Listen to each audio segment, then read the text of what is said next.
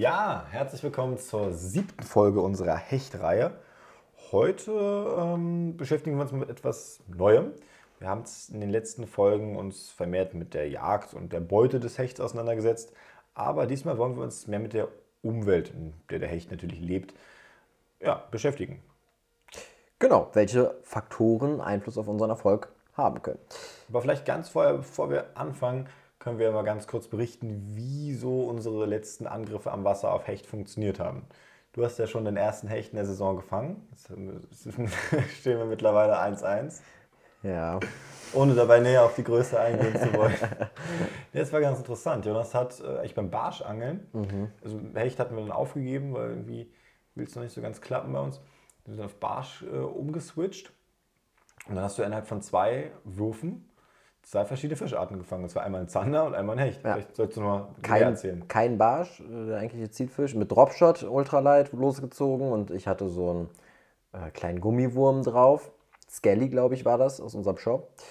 Fish Up Skelly und ja, so ausgeworfen, dann bis diesen Hecht gelandet und ähm, nee, den Zander hatte ich zuerst und dann habe ich den Zander halt enthakt, wieder released, war auch nur ein ganz kleiner und beim nächsten Wurf direkt ein Hecht, halt ähnliche Größe und wirklich innerhalb von zwei Würfen zwei Fischarten ist schon, also gerade Hecht und Zander ist schon stark. Würde ja, und kurz danach hast du auch noch einen Barsch gefangen.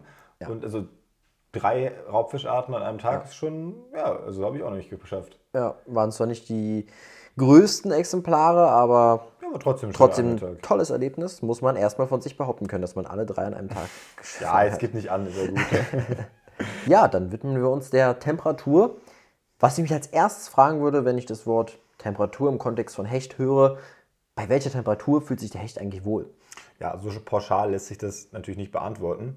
Frisch geschlüpfte Hechte bevorzugen Temperaturen unterhalb von 20 Grad, das kann man auf jeden Fall sagen. Wohingegen junge Hechte, die schon etwas rangewachsen sind, im Sommer so zwischen 20 und 24 Grad optimal bedient sind.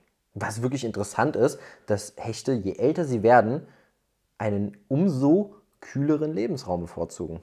Im Prinzip preisen sich ihre Ansprüche dahingehend wieder dem Zeitpunkt der Geburt an. Also um die 19 Grad sind dabei eigentlich perfekt. Aber eine weitere spannende Frage ist natürlich, wann die Hechte aktiv werden, beziehungsweise welche Temperatur braucht es hierfür. Ja, wichtig zu wissen ist, dass mit steigenden Wassertemperaturen die Sauerstoffkonzentration im Gewässer vermindert wird. Ja, und das beginnt schon bei 20 Grad. Hier stellen die ersten großen Hechte bereits das Fressen, die Schwimmgeschwindigkeit und auch die Bewegungsrate zurück.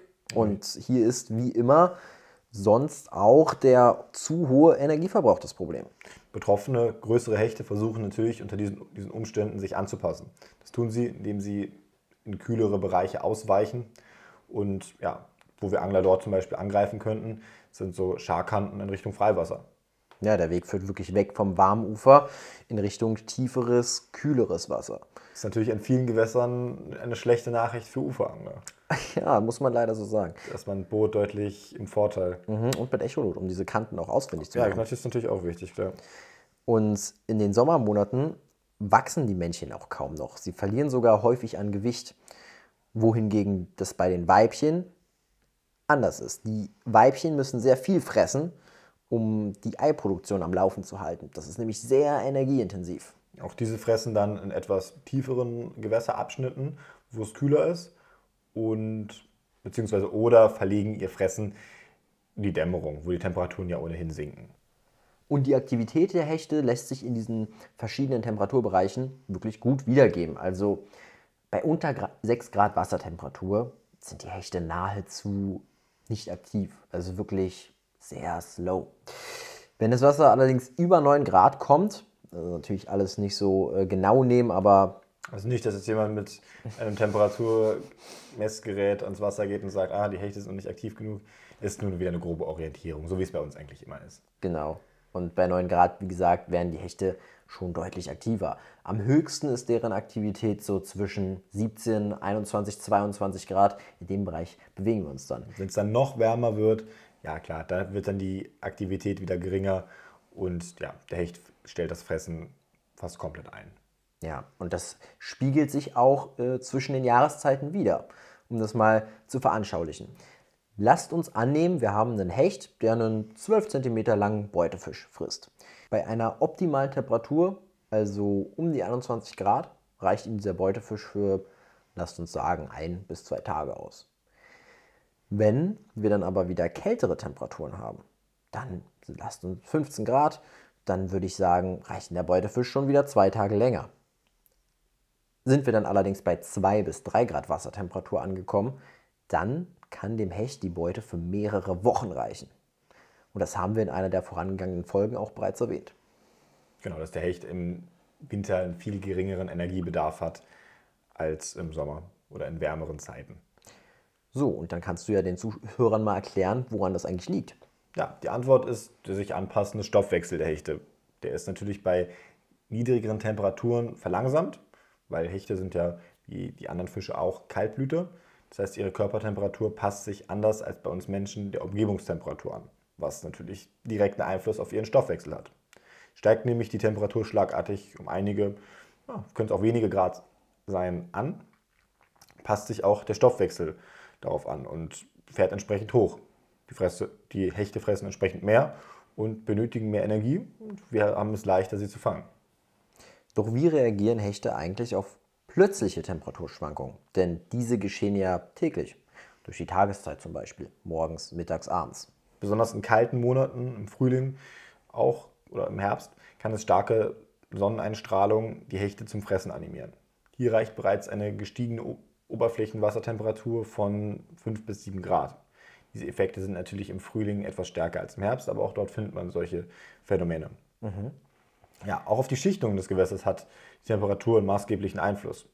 Mehr dazu, und das, diese Folge erwähnen wir immer wieder, in der Folge 2 unserer Zanderreihe. Da haben wir uns mit dem Trophy-System auseinandergesetzt und das ist, da wurde sehr viel Grundlagenwissen geschaffen, ja, wo wir darauf nochmal besser eingehen. Ja, ich würde sagen, wir haben wirklich einen spannenden Einstieg in das Thema Umwelt und Umwelteinflüsse bezüglich des Hechts geschafft. Und ich freue mich auf die nächsten Themen. Ja, ich freue mich auch auf die nächsten Themen, aber ich freue mich ganz besonders auf das Angeln gleich, mhm. weil wir haben uns mal richtig coole Grundrouten zugelegt und gehen jetzt vermehrt mit Köderfisch angeln. Da muss man eine kleine Geschichte zu erzählen. Coole Grundrouten, das ist für uns wirklich was Besonderes.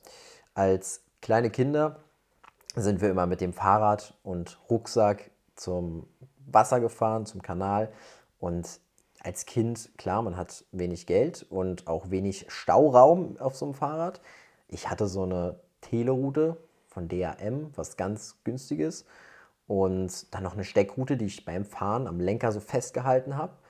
Und jetzt haben wir wirklich zwei schöne Steckrouten mit so, ähm, so Cases, wo man die reintun kann, damit sich die Montage nicht verheddert. So eigentlich im Grunde Karpfenrouten. Mhm.